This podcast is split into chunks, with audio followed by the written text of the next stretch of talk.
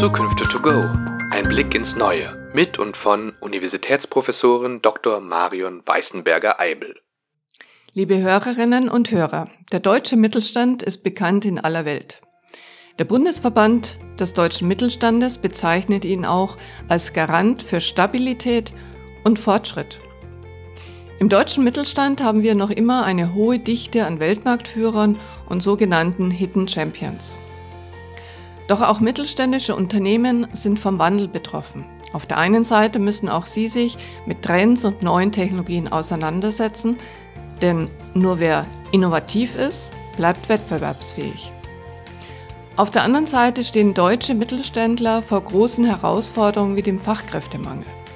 Es ist knifflig, qualifiziertes Personal zu finden. Besonders schwierig ist es, eine geeignete Nachfolge zu finden und sie in ein Unternehmen einzubinden. Schon über 190.000 Unternehmen planen, ohne eine Nachfolgeregelung aus dem Markt auszusteigen. Das zeigt die Studie Nachfolgemonitoring Mittelstand 2022 der KfW. Um den Wirtschaftsstandort Deutschland attraktiv zu halten und die nachhaltige Transformation voranzutreiben, benötigen wir solide politische Rahmenbedingungen. Wir brauchen dabei vor allem mutige Unternehmerinnen und Unternehmen, die mit ihren Produkten zum Wohlstand der Gesellschaft beitragen.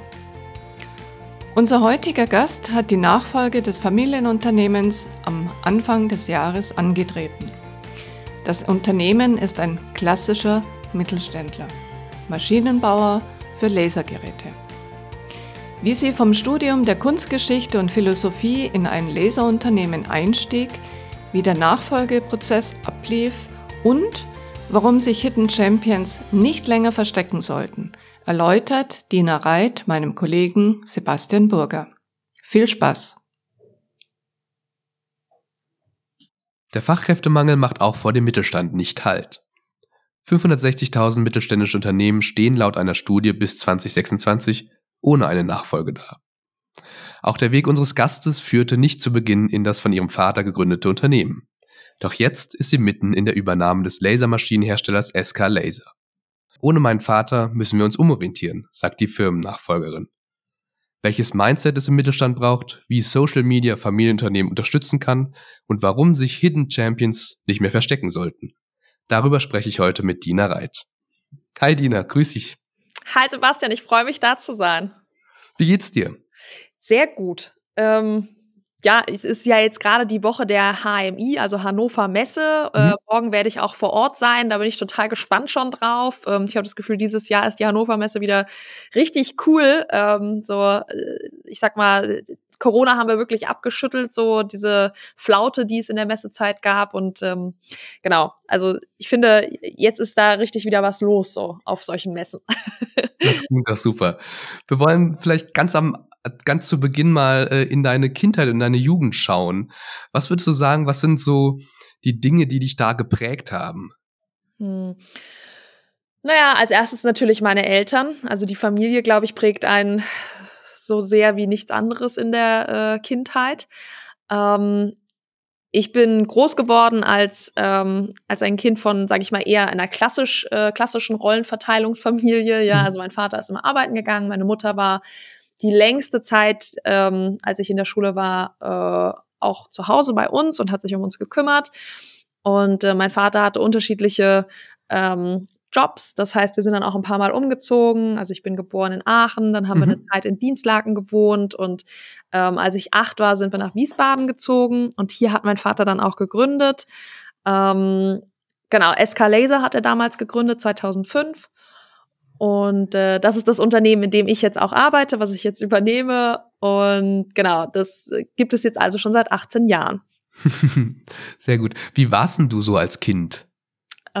Gute Frage.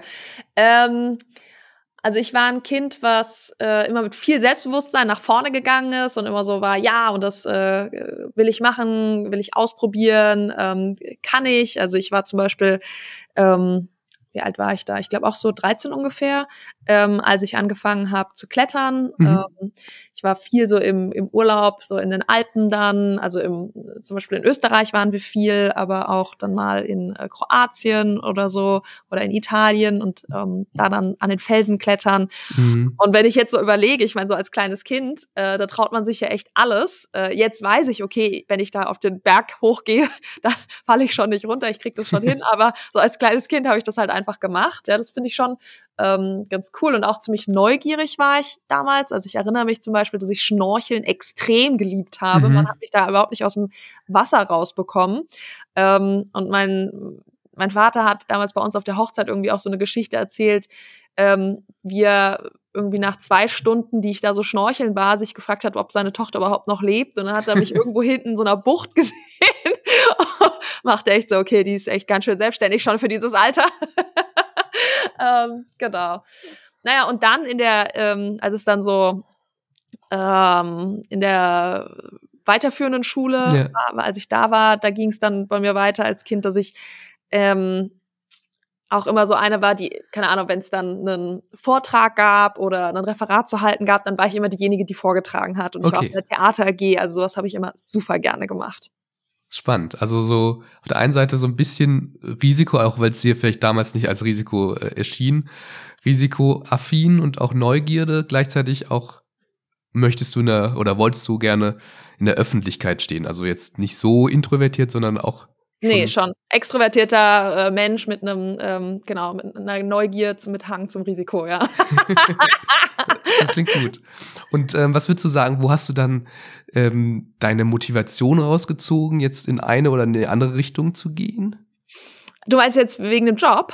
Ja, grundsätzlich. Also vielleicht als, als Kind gab es dann mal ein Hobby, wo du hingehen wolltest, äh, oder dann später dann deine, deine Studienwahl, deine Berufswahl. Gibt es da vielleicht ein, ein Wert, ein, ein äh, Ziel, was du immer vor Augen hattest, was dich sozusagen entlang gezogen hat? Oder war das vielleicht doch eher ja, zufällig, sag ich mal? Also manche Sachen waren schon zufällig. Also zum Beispiel äh, den einen Sport habe ich dann gemacht, weil meine Freundin das auch gemacht hat, ja. Ja. habe ich irgendwie auf einmal Ballett getanzt, obwohl ich mich da überhaupt nicht drin gesehen habe. Aber meine Freundin hat es halt gemacht, also habe ich das mit ihr gemacht. Ähm, keine Ahnung, das mit der Theater AG, ich weiß das gar nicht mehr. Ich glaube, da war auch das irgendwie Klassenkameradinnen von mir das mitgemacht haben und es hat dann einfach riesig Spaß gemacht. Mhm. Ähm, dann habe ich das meine gesamte gymnasiale Zeit gemacht. Ähm, ja, und dann, wie habe ich mich fürs Studium entschieden? Ähm, ich glaube, da war ich schon ziemlich ähm, äh, ehrgeizig einfach und Mhm. habe so gedacht, boah, also so Wirtschaftswissenschaften und ich weiß zwar nicht genau, was ich dann machen möchte, ähm, aber irgendwie habe ich mir das so vorgestellt, dass ich einen Job mache und dann irgendwie Karriere machen werde. Mhm. Ähm, genau, also das, das war, glaube ich, schon so ein starker Antrieb.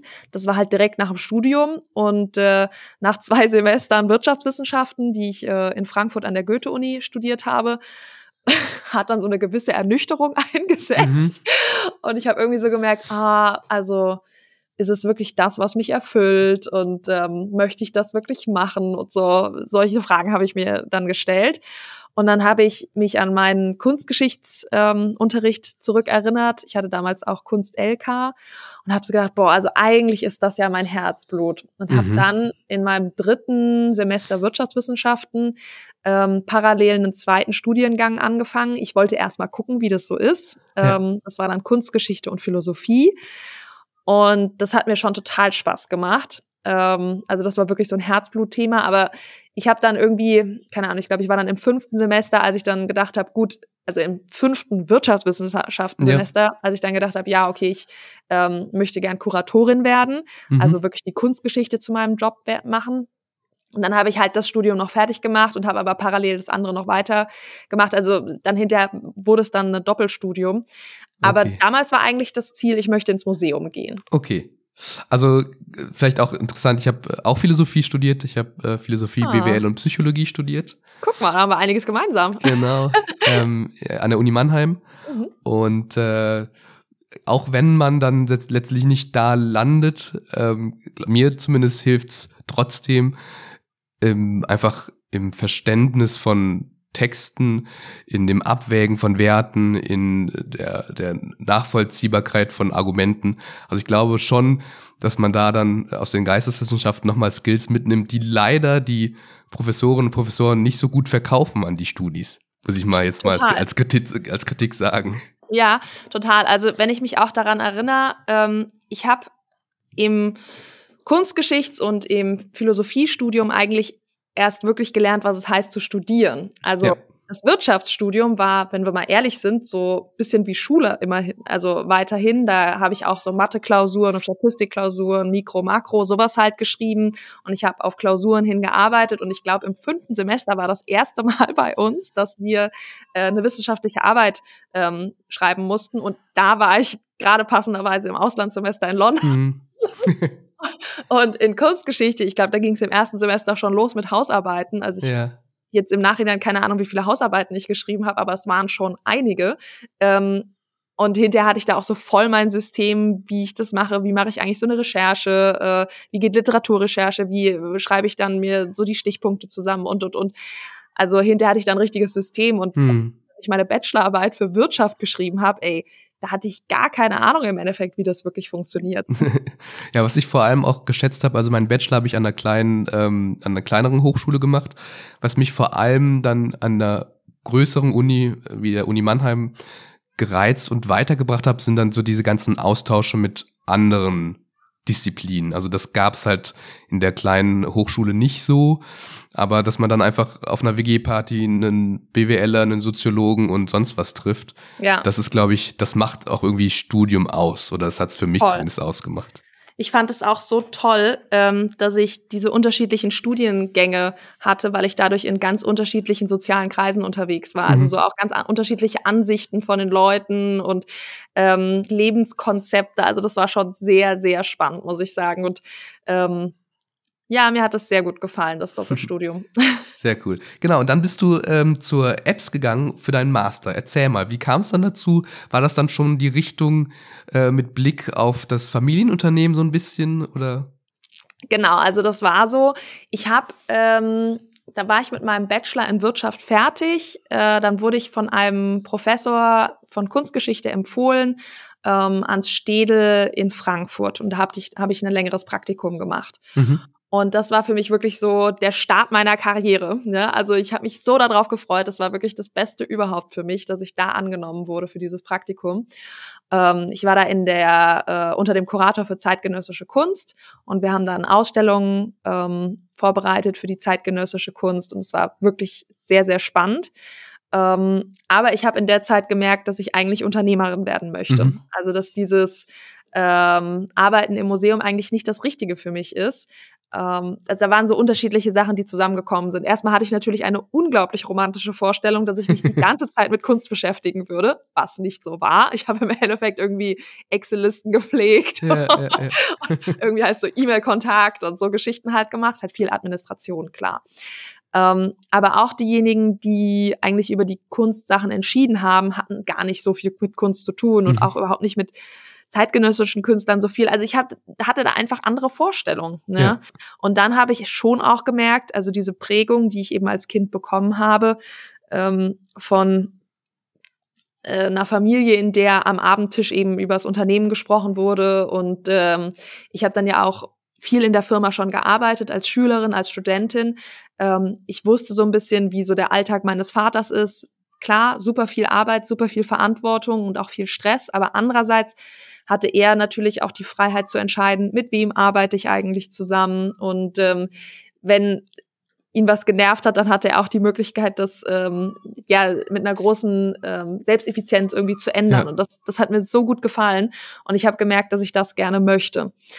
Genau, und dann habe ich halt so ähm, das war 2016, habe ich dann so überlegt, hm, hm, hm, wie mache ich's? Ähm, eigentlich möchte ich gerne Unternehmerin werden. Oh ja, warum äh, gehe ich eigentlich nicht ins Unternehmen meines Vaters? Ist ja, ja. vielleicht auch gar keine schlechte Möglichkeit. Und ähm, ich hatte dann ja jetzt auch die Erfahrung gemacht, dass man gar nicht so viel mit Kunst zu tun hat im Museum. Also habe ich gedacht, hm, ich muss jetzt vielleicht auch nicht der Laserprofessor sein, ja, um in einem ja. Laserunternehmen zu arbeiten.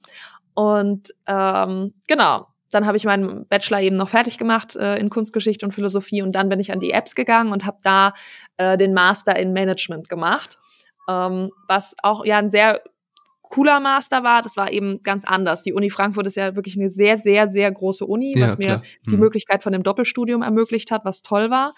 Aber ähm, dann an der Apps war es halt einfach viel kleiner und ähm, ziemlich praxisorientiert. Also wir haben irgendwie coole, also wirklich sehr coole Kurse gehabt, wo wir tolle Firmen besucht haben. Wir waren bei Bosch, bei Porsche, bei Boss, ähm, durften dann da so, so Cases machen und so. Also es ist schon cool gewesen. Und genau, und dann hatte ich da auch noch mal ein Auslandssemester gemacht und dann 2019 bin ich fertig geworden und dann bin ich auch hier im Unternehmen eingestiegen. Okay, also würdest du schon sagen, dass die Praktikumserfahrung so sein Turning Point gewesen ist? Absolut, absolut, ja. Und äh, das war auch gar nicht so einfach für mich.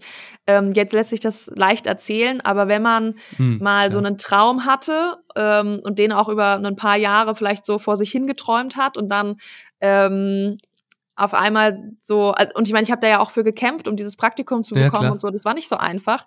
Und dann habe ich nach ein paar Monaten irgendwie so gemerkt, okay, das ist überhaupt nicht so, wie ich mir das vorgestellt Ja. ähm, ähm, ja, das war irgendwie erstmal so ein bisschen sowas zu verdauen und dann halt sich zu überlegen, okay, wenn es das nicht ist, was mache ich denn dann und was will ich denn dann eigentlich? Das, das war schon ähm, ja ein wichtiger Punkt in meinem Leben. Mhm. Jetzt ist ja die Apps, gehört ja zu den führenden Wirtschaftsunis. Wohin hat's denn so die deine anderen Kommilitonen Kommilitonen ähm, verschlagen, sage ich jetzt mal? Mhm. War jetzt der Einstieg ins Familienunternehmen eher die Ausnahme? Oder ich, also so Stereotyp sind ja irgendwie wahrscheinlich Beratung oder so. Ähm, warst du dann so, ja, die Ausnahme oder wie können wir uns das vorstellen? Ja, ich war voll die Ausnahme und ich gebe ehrlich zu, ich dachte eigentlich, dass ich vielleicht ein paar mehr Leute auch da treffen würde, die Okay. vielleicht einen ähnlichen Weg wie ich gehen, aber ich glaube, ich habe ich glaube, eine einzige, die ich kenne, die ist jetzt auch im Familienunternehmen, mit der ich damals studiert habe. Ich weiß es nicht ganz genau, ja. Ähm, und also wir hatten nicht so viel miteinander zu tun. Also die anderen, die ich kenne, die sind eigentlich alle in der Beratung oder im Banking. ah, nee, es gibt noch einen, der hat auch äh, selber gegründet. Also Aha. Gründertum gibt's auch ein bisschen.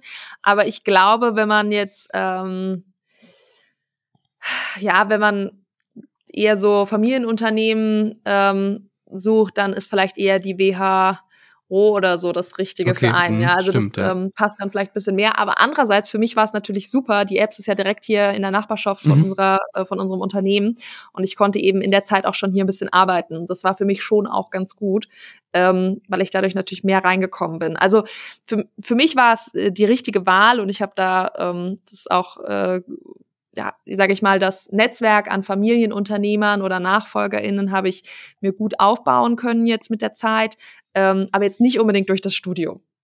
Okay. Ähm, du hast ja schon erzählt, dass es am, am Abendessenstisch natürlich auch immer das Thema war, das Unternehmen. Wie warst du denn schon in Kontakt mit den Mitarbeitenden, bevor du eingestiegen bist? Also als junges Mädchen, als junge Ja. Frau. Hatte, hattest du da schon, warst du da schon auch unterwegs im Unternehmen oder? Ja, also ich habe, als ich in der Schulzeit war, hier schon im Büro mitgeholfen, ein bisschen Dienstleistung am Laser gemacht, ähm, ja, mal ab und zu ein Video mit meinem Vater über irgendwie so einen Laser hier gedreht. Sowas habe ich schon gemacht. Mhm. Aber ähm, und dadurch kannte ich natürlich auch schon die meisten Mitarbeitenden. Als Schüler, äh, als Studentin war ich dann meistens nur noch auf den Messen unterwegs, dann auch mal natürlich mit einem Mitarbeiter zusammen. Und das heißt, ich kam hier rein und ich würde sagen, ja, ich kannte so 50, 60 Prozent der Leute, ja. Okay. Und ähm, es war aber trotzdem für mich alles, boah, gar nicht so einfach. Also mein Vater war erst mal drei Wochen im Urlaub, als ich eingestiegen bin. und ähm, äh, irgendwie, ich wusste nicht, duzt sich die jetzt oder sieht sich die jetzt, weil untereinander haben sich alle geduzt, aber mein Vater hat alle gesiezt und dann, keine Ahnung, manche haben mich halt dann schon geduzt, weil die mich ja als Diener kannten, andere Ja. haben mich dann gesiezt, also es war alles total verwirrend. Ähm, ich glaube, ich habe dann irgendwie nach einer Woche so dann allen gesagt, also ihr könnt mich jetzt duzen, ja, und ich duze euch auch und ich weiß auch noch, da meinte einer so, ach Gott sei Dank. Ah, das war alles wirklich, äh, ja, ein bisschen ähm, schwierig für mich am Anfang. Ja, das glaube ich. Und aber trotzdem habe ich, das weiß ich noch, also mein Vater war wie gesagt im Urlaub, ich habe aber trotzdem alle zusammengerufen und habe dann erstmal so eine Rede gehalten, erstmal äh, ordentlich gestartet, ja, und gesagt, ja, also ich bin jetzt hier und ähm, mein Vater und ich machen das jetzt erstmal zusammen und er ist auch äh, Vollzeit noch da und ihr müsst euch keine Sorgen machen, für euch ändert sich jetzt erstmal nichts. Ähm, das kommt jetzt schrittweise, dass mein Vater eben aussteigt. Ja. Und ähm, ja, so, so war der Start hier. Genau, jetzt sind wir schon mitten im Thema. Äh, vielleicht erzählst du ein bisschen uns, was ihr eigentlich macht bei SK Laser. Ja, gerne. Also wir sind klassischer Maschinenbauer. Mhm. Wir bauen Lasermaschinen für die Oberflächenbearbeitung. Und unsere Kunden sind in der Industrie, und zwar alle, die eigentlich was herstellen, ja, also äh, Automobil, Kunststoffverarbeitung, äh, ähm, das kann die Medizintechnik zum Beispiel auch sein. Ähm, das kann die Luft- und Raumfahrt sein, ähm, Konsumgüter, das ist wirklich ganz breit gefächert und wir bearbeiten fast alle Materialien, also Metalle, Kunststoffe, Holz, äh, Papier, ja, also wirklich you name it, ja. Ähm, und Oberflächenbearbeitung, also ich sag immer, beim Laser geht's von der Augen-OP bis hin mhm. zum äh, Stahl durchschneiden. Und wir machen nur einen ganz kleinen ähm, Bereich davon, nämlich die Oberflächenbearbeitung. Das heißt, wir machen zum Beispiel das Gravieren und mhm. Markieren, zum Beispiel eine Seriennummer auf ein Bauteil draufschreiben ähm, oder den Abtrag, wo wir Rost zum Beispiel von der Oberfläche wegnehmen oder das Kunststoffschweißen. Das ist alles, was sich an der Oberfläche abspielt. Das machen wir. Ja, okay. Das ist, glaube ich, mal ein ganz guter Überblick. Du hast es vorhin schon gesagt, ähm, du bist ja jetzt keine Ingenieurin oder, oder äh, Technologin. Wie ist das so für dich, ähm, als Nicht-Technologin in so einem Laserunternehmen zu arbeiten? Hast du da dich selber irgendwie fortgebildet oder äh, hands-on einfach angeschaut? Ja, also das war für mich ein Riesenthema am Anfang. Also ich hatte auch das Gefühl, als ich hier eingestiegen bin, ich, ich weiß noch so wenig von den Lasern und äh, wie soll ich einem Kunden das dann richtig erklären und so weiter. Und ähm, dann habe ich eben ja Schrittchen für Schrittchen mich erstmal eingearbeitet und dann nach, ich glaube, einem halben Jahr bin ich dann bei uns in der Konstruktion gestartet. Mhm. Also vielleicht noch mal kurz zu dem Anfang. Das war ja gar nicht so einfach, als ich hier eingestiegen bin. Erstmal saß ich mit meinem Vater zusammen im Büro. Wir hatten dann so einen äh, Tisch reingestellt und es war ganz furchtbar. Ja, ich habe nämlich den Anspruch an mich selber gehabt, ich muss alles genauso können wie mein Vater. Und ähm, ich bin halt kein Klon von meinem Vater. Ich kam gerade frisch aus dem, aus dem Studium. Mein Vater hat schon Jahrzehnte Erfahrung gehabt. Also es war alles äh, zum Scheitern verurteilt, so wie wir das erstmal angegangen sind. Und dann haben wir nach zwei Monaten alles umgestellt und ich bin dann, ich habe sowas wie so ein Traineeship gemacht okay, und bin ja. ähm, hier im Unternehmen, habe ich mir die unterschiedlichen Bereiche angeschaut. Also ich habe dann von, keine Ahnung, Angebot erstellen, Rechnungen schreiben, solche Geschichten, ähm, Vertrieb ähm, bis hin zu äh, Produktion, also Profile schneiden, ähm, Profile zusammenschrauben, Maschinen aufbauen, diese Dinge habe ich dann gelernt und habe da auch mit den Leuten zusammengearbeitet, was echt zu einer guten ähm, Bindung auch geführt hat und ähm, einem guten gegenseitigen Verständnis. Und dann ähm, Genau, und dann kam eben nach einem halben Jahr ungefähr der Schritt, dass ich dann in die Konstruktion mit reingegangen bin. Ähm, über eine externe und interne Schulung habe ich das dann gemacht. Und dann habe ich elf Monate in der Konstruktion gearbeitet. Zum Ende hin nicht nur, also ich habe dann auch Projektarbeit ähm, gemacht, aber die Konstruktion war schon so mein Baby in der Zeit. Und die Konstruktion, das muss man sich so vorstellen, ähm, da erstellen wir digital ähm, ein Modell von unserer Maschine, bevor wir sie aufbauen und leiten von da dann unsere technischen Zeichnungen ab, also unsere Baupläne quasi. Und diese ähm, Konstruktion ist also für uns ganz, ganz wichtig. Das ist eine entscheidende, ähm, ein, ein entscheidender Punkt für uns hier in der Firma. Ähm, wir bauen die Laser kundenspezifisch, also jeder Kunde kriegt quasi seine eigene Maschine und die Konstruktion ist quasi der ähm, äh, der Punkt, an dem diese Maschine überhaupt erstmal entsteht als Idee. Und das heißt, da steigt man so, schon sehr, sehr stark in technisches, ähm, mhm. ja, in die Technik ein. Und das habe ich eben durch die Konstruktion dann auch gemacht. Ähm, und das war für mich wirklich äh, das Beste, was ich hätte tun können, ähm, weil ich dadurch ganz tief in unser Unternehmen reingekommen bin und bei der ähm, ja bei der gesamten, also das ist so die Schnittstelle, ja, zwischen mhm. ähm, Vertrieb und Administration hin zur Produktion. Und das hat mir sehr geholfen für alle weiteren Dinge, die mhm. danach gekommen sind. Ja, mit dem Kunden natürlich auch eine ganz andere Kredibilität gegeben. Jetzt ist es ja im Mittelstand häufig so, dass ja vor allem die Geschäftsführenden äh, ganz viele Hüte aufhaben, weil sie eben nicht alles delegieren können. Wie funktioniert dann das, der Innovationsprozess bei euch? Macht das dann einer von euch oder habt ihr da sogar eine eigene Abteilung? Das stelle ich mir nämlich schwierig vor, wenn man, ja, alles Mögliche machen möchte, dann diese Vorausschau noch ähm, in Trends, in neue Entwicklungen, in neue Technologien zu haben. Also ich glaube, es gibt unterschiedliche Arten von Innovationen, ähm, ist so mir mit der Zeit gekommen. Ja? Also es gibt zum Beispiel einmal die Innovation, ähm, wo ein Mitarbeiter irgendwie so merkt, er hat einen, ähm, einen Painpoint, vielleicht bei sich in der Produktion drin. Das kann irgendwie in einem Ablauf sein, das kann aber auch irgendwie bei dem Produkt sein, wo er denkt, ey, das wäre doch so viel cooler, wenn wir das so und so machen könnten. Und ähm, dann sind das so, sage ich mal, diese ähm, diese Eigenentwicklung, die irgendwie so so als so ein kleines Projekt so nebenher laufen und irgendwann kommt dann einer zu mir und sagt, guck mal, Dina, hast du das schon gesehen? Ähm, ich habe jetzt hier, keine Ahnung, ähm, den Prozess so und so digitalisiert oder schau mal, ich habe hier ähm, das Profil so und so aufgebaut und äh, jetzt hier irgendwelche Schalter reingesetzt und sowas oder dann gucke ich mir das halt an und äh, meiner Erfahrung nach sind das meistens die Dinge, die extrem gut sind, weil ähm, das die Leute perfekt eben auf ihre Arbeit zuschneiden, weil das ähm, ganz nah an dem ist, was eben unsere Maschinen brauchen. Und also das finde ich meistens immer sehr gut. Ähm, klar muss man auch immer mal wieder schauen, ähm, sind wir da kostenmäßig drin und so weiter. Aber an sich finde ich diese ähm, von innen kommenden Innovationen ganz toll. Ähm, dann gibt es aber, sage ich mal, auch so Sachen, wo vielleicht der Markt auch so eine gewisse Pull-Funktion hat und dann eben äh, danach fragt, ja, und sagt hier, ähm, keine Ahnung, ich möchte jetzt eine Kameraerkennung haben zum mhm, Beispiel, mhm, ja, und dann äh, verkaufst du das und musst eben dann das umsetzen.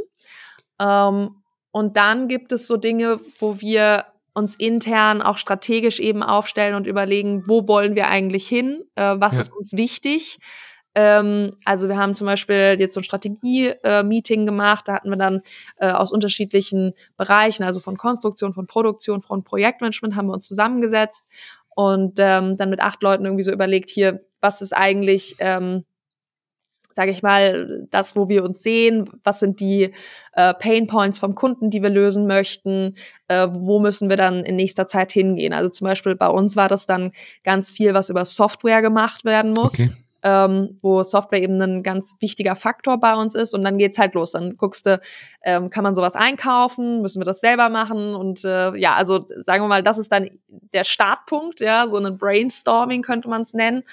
Und von da aus muss man dann laufen. Mhm.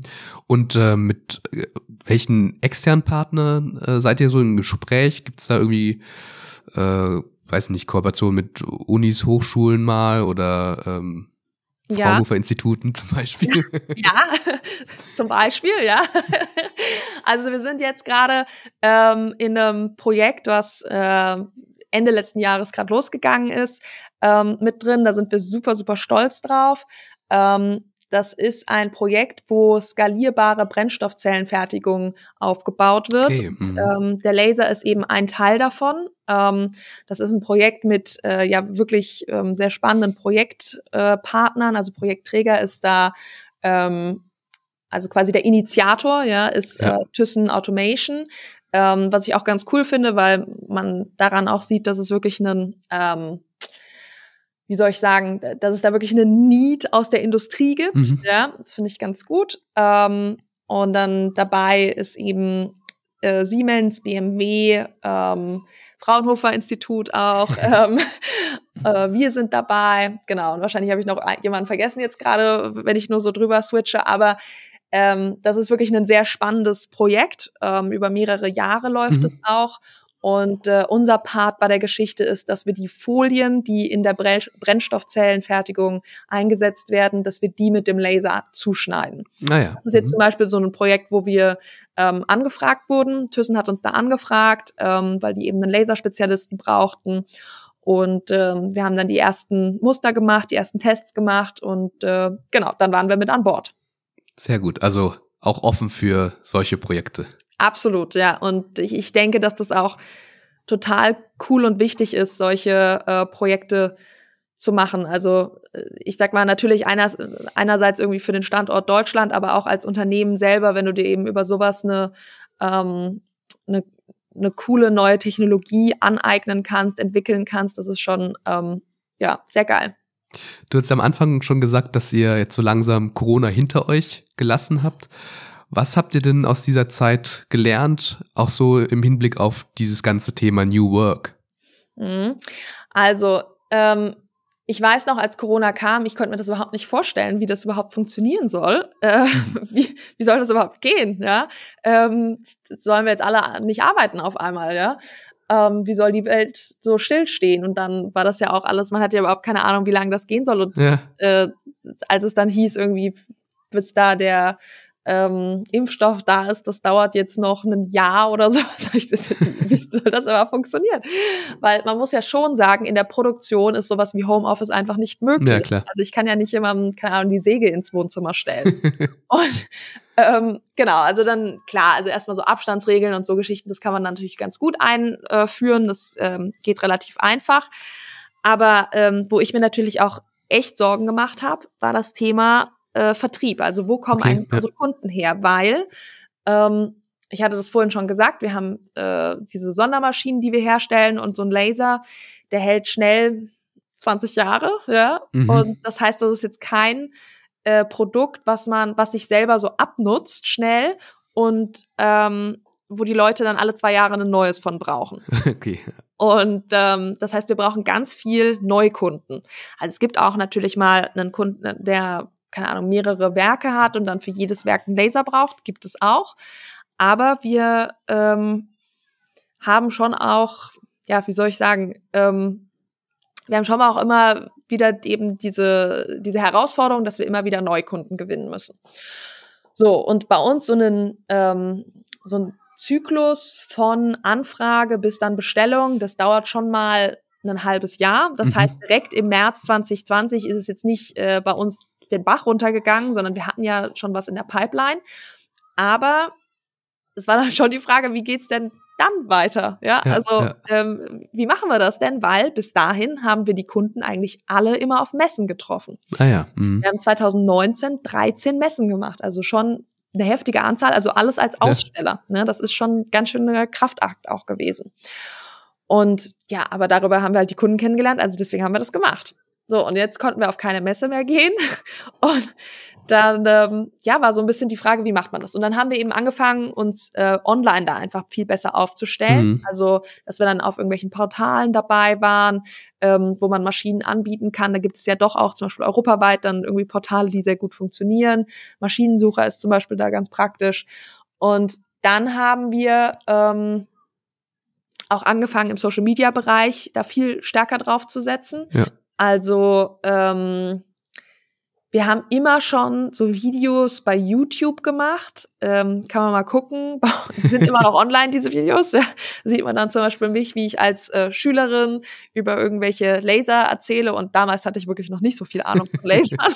ähm, aber ich finde es immer noch ganz lustig, deswegen haben wir die immer noch online.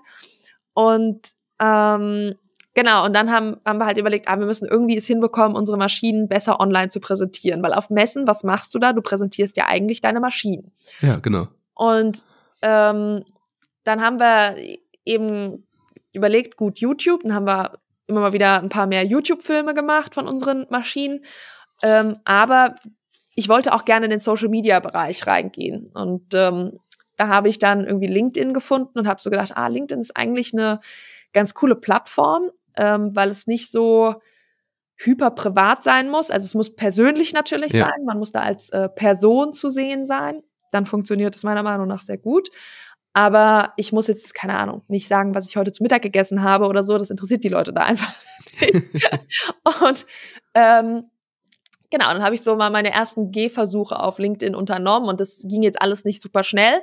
Aber ähm, ich fand es irgendwie gut als Plattform und habe da ähm, einfach viel Energie reingesteckt, habe dann recherchiert, wie funktioniert, funktioniert der LinkedIn-Algorithmus, habe dann ähm, die ersten Videos, die ersten Bilder hochgeladen, meine eigenen Texte geschrieben und Anfang 2021 ging es dann wirklich los, dass ich, ähm, da hatte ich so einen ja sehr gut, also viral laufenden Beitrag, mhm. ähm, wo ich dann mal über die Nachfolge berichtet habe.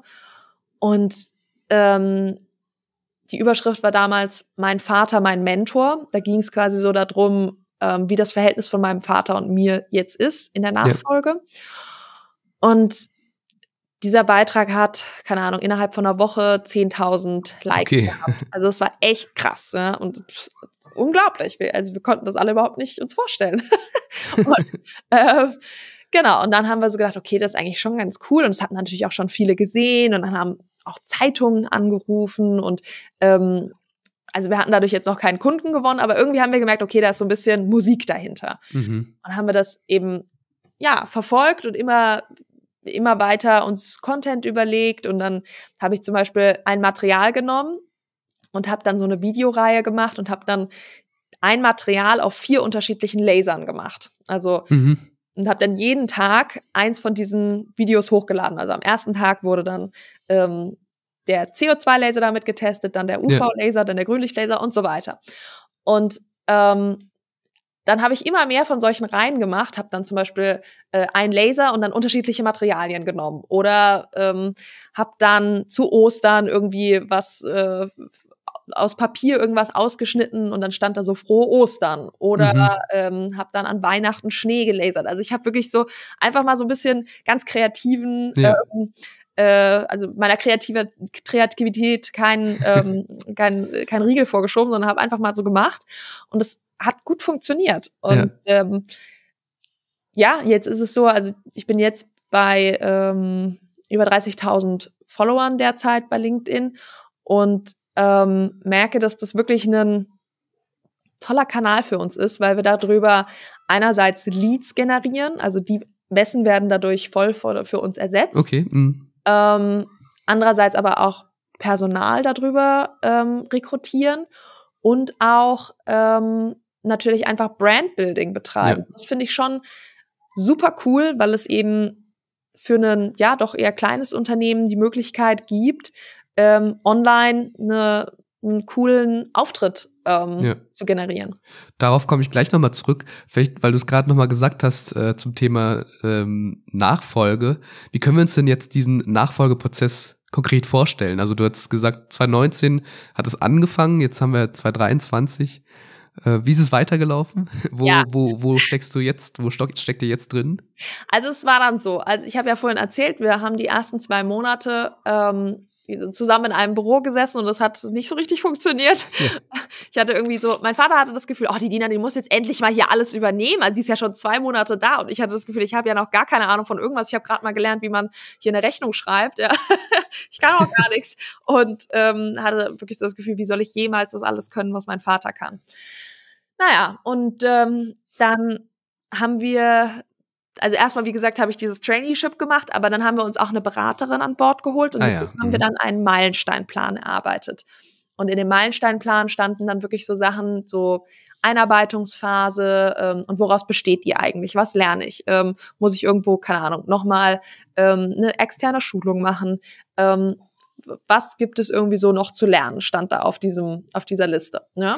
Und dann war ähm, dann in diesem Meilensteinplan drin, wann quasi die Verantwortung von welchen Bereichen auf mich übergeht. Ähm, also äh, das war dann so schrittweise für einzelne Bereiche geregelt.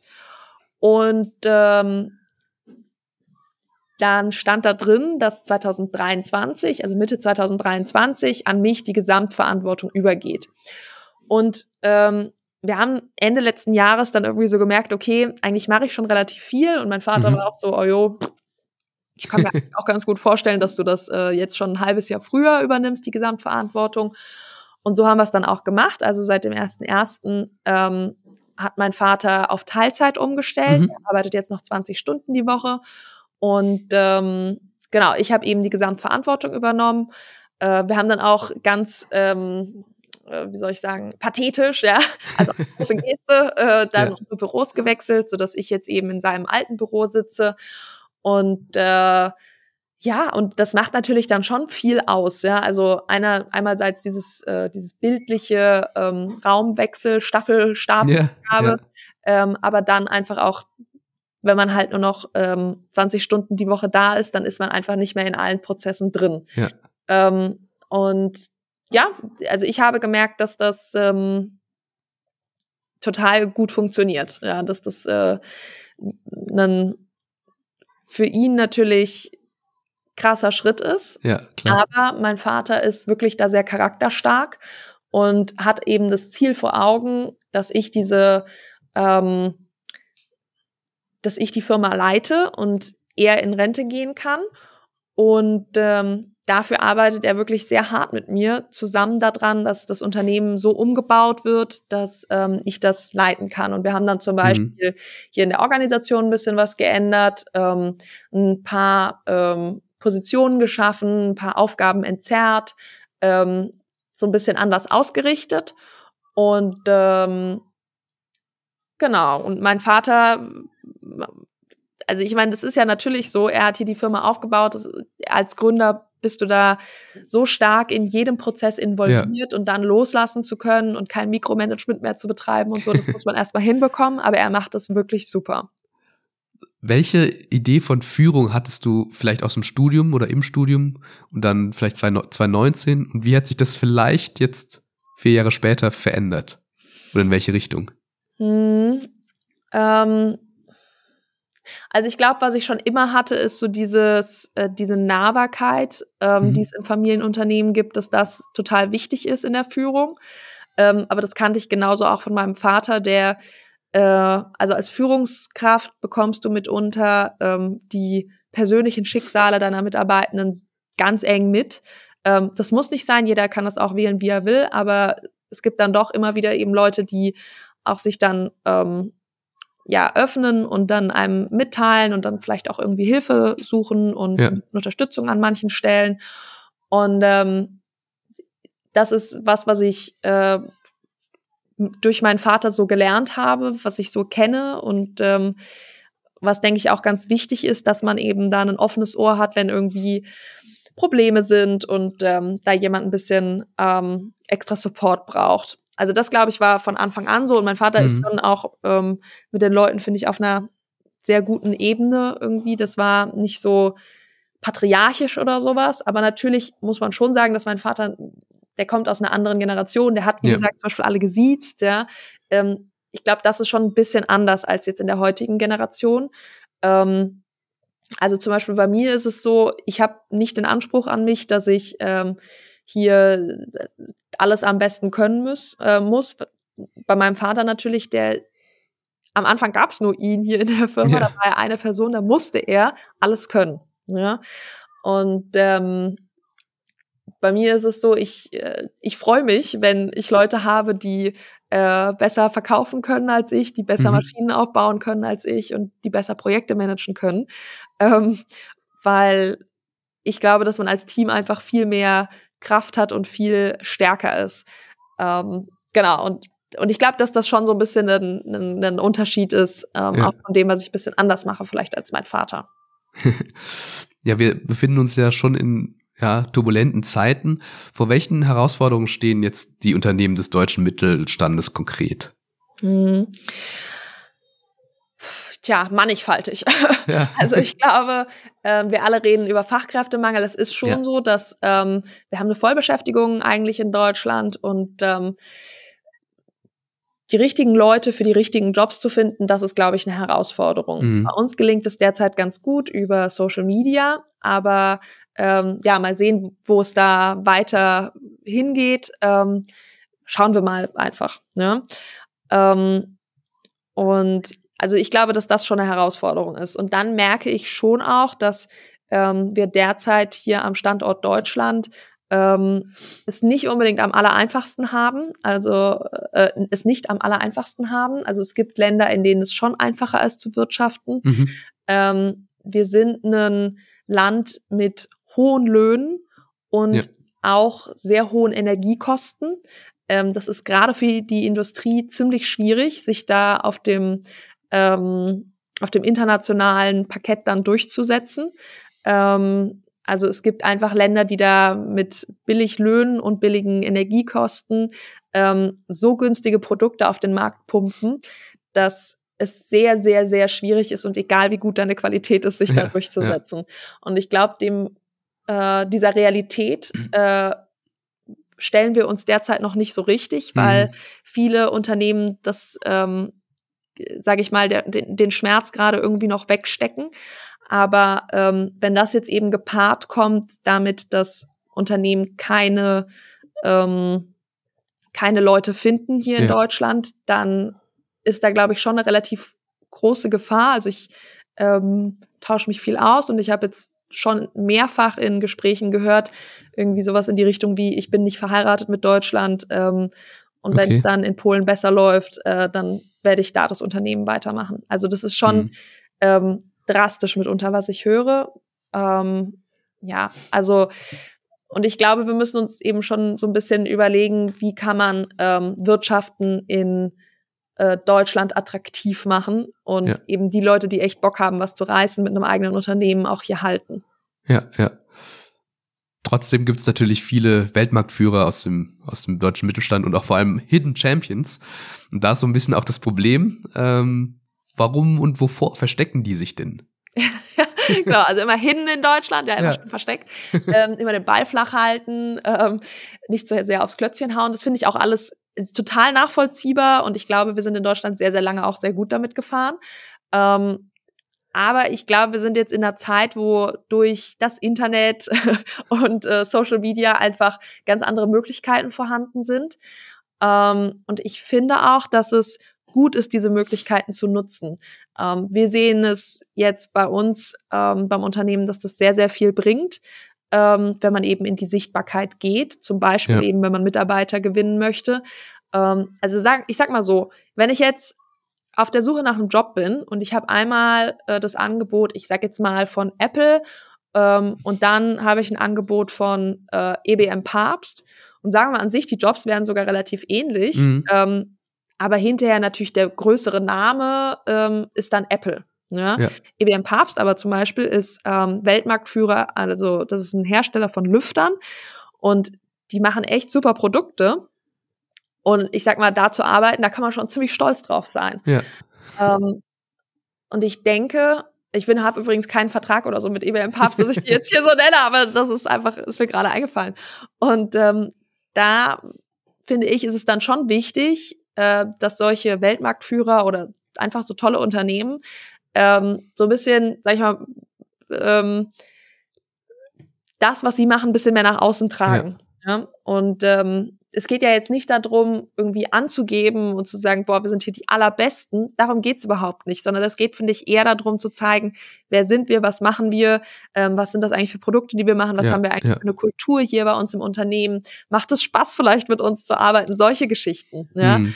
Und äh, man kann natürlich auch stolz darauf sein, wenn man irgendwie ein tolles Produkt hat, was ähm, international genutzt wird. Und ja, klar deswegen ja plädiere ich schon dafür, dass ähm, diese Hidden Champions ähm, zu Visible Champions werden und ähm, ja einfach ein bisschen mehr in die Sichtbarkeit gehen und das Gute, was sie tun, auch zeigen. Hm, genau, also klarer zeigen, was das alles an Wert, Werte schöpft. Und ähm, das Thema Branding hatten wir ja auch schon angesprochen, sowohl, glaube ich, auch die Führung, Führungspersonen, aber auch die Unternehmen selber genau. so sich als Marke vielleicht stark zu machen. Ja. Welche umsetzbaren Tipps hast du denn, wenn ein Mittelständler jetzt doch Bock auf Social Media bekommt? Ja, also als erstes würde ich mir mal überlegen, ähm, was ist meine Strategie? Also es gibt äh, Unternehmen, die das ganz groß aufziehen, die machen ein eigenes äh, großes Social Media Team und dann ähm, überlegen die sich eine Multi-Channel-Strategie. Äh, also was mache ich bei TikTok, was mache ich bei YouTube, was mache ich bei LinkedIn und so weiter. Und ähm, dann fangen die da an, Content zu produzieren wie wild und das kann auch echt super funktionieren. Ähm, die meisten Mittelständler, seien wir ehrlich, arbeiten aber nicht so. Ja, die, die ja. Ähm, soll, also die, die fangen erstmal an und da würde ich dann empfehlen, ähm, einen Kanal erstmal zu bespielen. Ähm, ich habe eben beispielsweise LinkedIn ausgewählt, ähm, meiner Meinung nach als Business-Plattform optimal geeignet, um ähm, B2B-Produkte zu zeigen und ja. ähm, sich in einem B2B-Umfeld auch zu präsentieren als Unternehmen und als Unternehmerin. Also das finde ich ist eben ja, da eine tolle Plattform für. Aber das kann man genauso auch auf Instagram machen. Also das ist sehr spezifisch da von was für ähm, mit was für Unternehmen arbeite ich zusammen, wer sind meine Kunden und so weiter. Ja, ja. Und dann würde ich erstmal versuchen, diese, dieses eine Netzwerk ähm, zu beherrschen. Ja? Also mich damit beschäftigen, ähm, wie produziere ich am besten Content dafür, welcher Content funktioniert gut. Genau. Und dann ähm, kann man ja immer noch gucken, dass man auch andere Sachen ähm, ja, sich anschaut und in andere Bereiche reingeht. Aber ich würde, glaube ich, erstmal mit einem Kanal anfangen. Ja, okay. Das ist doch schon mal ganz gut. Und ich muss auch persönlich sagen, glaube ich, naja, wenn man sich einfach besser über ein Unternehmen informieren kann, dann hat das ja schon mal einen, einen kleinen Vorteil. Wenn, Absolut. Wie du sagst, zwei Jobs irgendwie ähnlich sind. Total, finde ich auch. Also da mal so einen, ich sag mal, wie so ein Behind-the-Scenes-Video zu mhm. bekommen und zu sehen, ah, guck mal, so sieht es bei denen aus und mit solchen Leuten arbeitet man da zusammen. Das finde ich schon super spannend. Ja, sehr, sehr, sehr interessant. Wir biegen so langsam die Zielgerade ein und wollen noch ein bisschen über die Zukunft sprechen. Ja. Was meinst du, wie können wir in Zukunft gut zusammenleben? Also ich hatte ja vorhin schon gesagt, dass wir uns ja nicht in so ganz leichten Zeiten befinden. Die drängenden Herausforderungen aus dem Bereich Nachhaltigkeit, dann die geopolitischen Auseinandersetzungen. Was ist für dich jetzt als, einerseits als, als Privatperson, aber auch als Unternehmerin, was gibt dir Hoffnung, dass wir doch gut irgendwie zusammenleben können oder wieder zusammenfinden können? Also was mir zurzeit viel Hoffnung gibt, sind die technischen Innovationen, zum Beispiel im Bereich KI. Mhm. Ähm, ich bin jemand, der ähm, total daran glaubt, dass uns das nach vorne bringt. Wir haben in Deutschland, ähm, wenn man das jetzt mal pro Kopf sich anschaut, ja, ähm, also quasi das Verhältnis pro Einwohner in Deutschland, haben wir die größte KI-Forschung auf der ganzen Welt. Mhm. Ähm, klar, äh, dann hinterher in absoluten Werten ist das natürlich in anderen Ländern ein bisschen größer. Aber ähm, da ist einiges, wo Deutschland, wenn wir das ähm, aus der Forschung jetzt auch umgesetzt bekommen, echt was bewegen kann. Ne? Und ähm, ich denke, wir sollten nicht zu viel reglementieren. Ähm, es wird äh, also gewisse Regeln sind natürlich wichtig, aber ähm, es wird genug Länder geben, die ähm, ganz wenig nur reglementieren. Ja. Und ähm, ich glaube, wenn wir auf einem internationalen Markt da bestehen wollen, müssen wir ähm, schon schauen, dass wir ähm, wirklich smarte Technologie rausbringen. Und genau, also ich, ich sehe da Riesenpotenzial. Ich glaube da total dran und ähm, habe auch das Gefühl, dass das uns insgesamt einen großen Schritt nach vorne bringen kann. Mhm. Ähm, und dass es auch viele, sag ich mal, Probleme äh, tackeln kann, die ähm, ja, die, die wichtig sind, irgendwie anzugehen. Also, keine Ahnung, wir haben jetzt schon mehrfach über Fachkräftemangel gesprochen. Ja. Ähm, ich glaube auch, dass Bildungspolitik dadurch äh, stark verbessert werden kann. Ähm, nur mal so zwei äh, Problemfelder zu nennen, die, äh, die wir gerade in Deutschland so haben. Ähm, genau, also das ist so für mich äh, das, wo ich zurzeit denke, ah ja, das ist cool, da geht's weiter. Das wird natürlich auch ein bisschen verändern, was wir in unseren Mitarbeitenden brauchen. Was glaubst du, welche Kompetenzen sind notwendig, um langfristig zukunftsfähig zu sein? Verändert sich das? Ja, das ist ja das Krasse, gell? Wir haben alle immer gedacht, dass äh, zum Beispiel die Entscheidungspositionen oder sowas, dass das das ist, was ähm, äh, nicht äh, durch KI ersetzt werden kann. Und auf einmal kommt ChatGPT raus und wir haben das Gefühl, die ganzen kreativen Jobs fallen hier weg. Ja, ja? ja die Wissensarbeit, genau, ja. Ja, also ähm, klar, ähm, es gibt gewisse Punkte, zum Beispiel jetzt in diesem Bereich, in dem wir unterwegs sind, wo ähm, kundenspezifisch Dinge hergestellt werden, Sondermaschinenbau, ähm, die kannst du nicht voll automatisieren. Ja? ja. Also das, was alle immer ähm, prophezeit haben, von wegen die Produktion wird voll automatisiert werden, ähm, da gibt es Grenzen. Ähm, und genauso glaube ich auch ist das äh, im kreativen Bereich. Es gibt Bereiche, die auch da automatisiert werden können.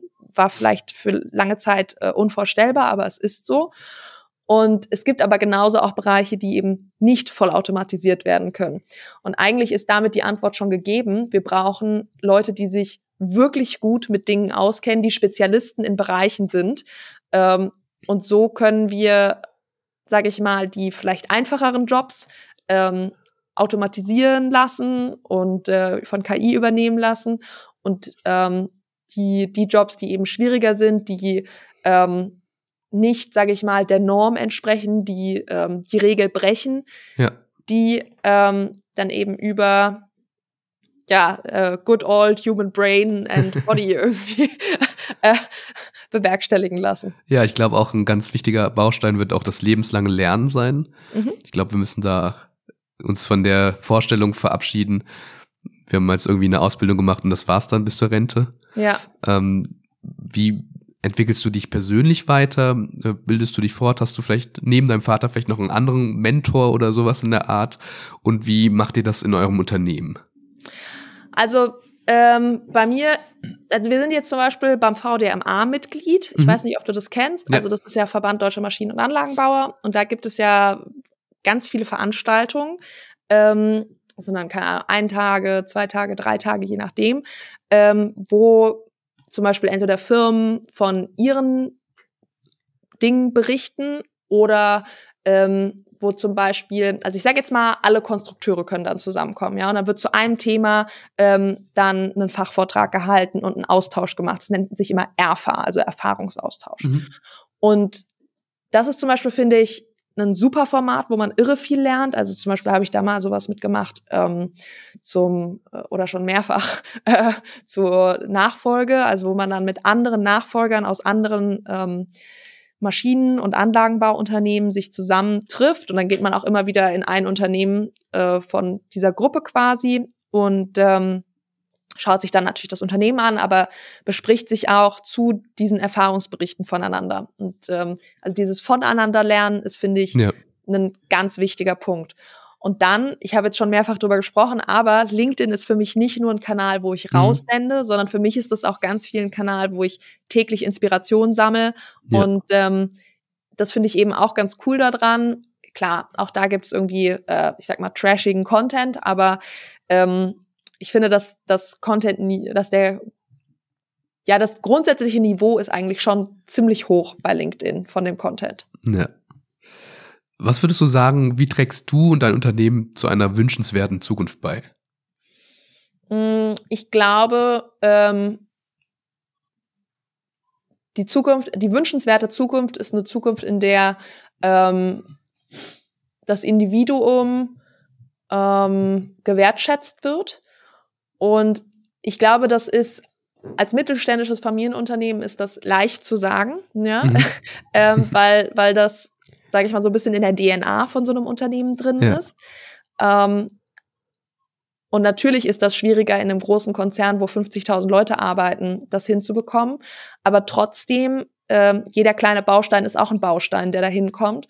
Und ich glaube deswegen, dass es ähm, ganz wichtig ist, dass, ähm, dass man das auch immer wieder sagt. Also, dass eben bei uns die einzelne Person zählt und Ja. wenn, ähm, keine Ahnung, jetzt jemand zu mir sagt und sagt, ey Dina, keine Ahnung, ich habe jetzt gerade das und das Problem, ich kann jetzt das so und so nicht mehr machen, ähm, können wir was umstellen und darauf eben einzugehen. Ich glaube, dass das schon ein großer Vorteil von ähm, einem mittelständischen Unternehmen ist. Ja. Die letzte Frage, die ich äh, allen Gästen bei Zukünfte to go stelle, ähm, ist, was darf auf deinem persönlichen Zukunftsbild nicht fehlen? Also das kann ein Produkt sein, das kann ein Wert sein, das kann, keine Ahnung. Mm. Äh, gute Frage. Ähm, äh, vielleicht mh, Optimismus. Mhm. Also ich merke, und das ist so eine Sache, ich habe zum Beispiel vorhin ja das mit KI gesagt und ich treffe immer wieder Menschen, die ganz viele Ängste haben, wenn es um die Zukunft Ja. geht, die viel ähm, sich Gedanken und Sorgen machen und lieber gar keine Veränderung haben möchten, weil das könnte ja schlechter werden oder sowas in die Richtung. Und ähm, ein Optim also ein gewisser Optimismus, wenn es um Zukunft geht, ist, glaube ich, ganz, ganz wichtig. Ähm, natürlich werden Dinge auch mal schief gehen und Ja. natürlich ähm, ist vielleicht die eine Erfindung ein bisschen besser als die andere, die wir machen. Das ist mir schon auch klar. ähm, aber wenn ich grundsätzlich irgendwie an was dran gehe und äh, erstmal Angst davor habe, irgendwas umzusetzen, dann komme ich nirgendwo hin. Ja. Und deswegen, ja, also ich möchte ähm, Optimismus, wenn es um die Zukunft geht. Ja, super, vielen Dank. Dina, wir sind am Ende unseres Gesprächs angekommen. Wir haben ganz, ganz viel erfahren von deinem Studi Studiengang, von deinem Werdegang über die Lasertechnologie bis hin zu den sichtbaren Champions und ähm, deiner Zukunftsvision. Ähm, danke fürs Gespräch. Vielleicht sagst du noch ein paar Worte, wo wir dich finden können. Ich werde das nochmal in die Shownotes packen. Äh, vielleicht sagst du genau nochmal die, die Handles ja, und sehr gerne. eine Ja. letzte äh, Abschlussworte gerne von dir. Vielen, vielen Dank. Also erstmal Dankeschön ähm, für die Einladung in diesem Podcast. Es freut mich total, dass ich dabei gewesen bin. Und äh, wer Lust hat, mit mir in Kontakt zu treten, am einfachsten geht's wirklich über LinkedIn. Ähm, ich poste da regelmäßig und äh, lese da auch meine Nachrichten und so weiter. Dina Reit ist mein Name und da findet man mich auch. Ähm, man findet mich auch bei Instagram und bei TikTok, auch jeweils unter Dina Reit. Ähm, YouTube habe ich auch schon von gesprochen und dann haben wir Genau. natürlich auch ganz oldschool einfach eine Website, ja, www.sk-laser.de. Ähm, genau, und da kann man auch sehr gut sich mal anschauen, was wir so machen. Super. Letzte Worte an die Zuhörerschaft. Ähm, stay positive Super. Vielen und Dank. ja, schöne Zukunft. Vielen Dank, Dina Reit. Danke. Zukünfte to go. Ein Blick ins Neue. Mit und von Universitätsprofessorin Dr. Marion Weißenberger-Eibel.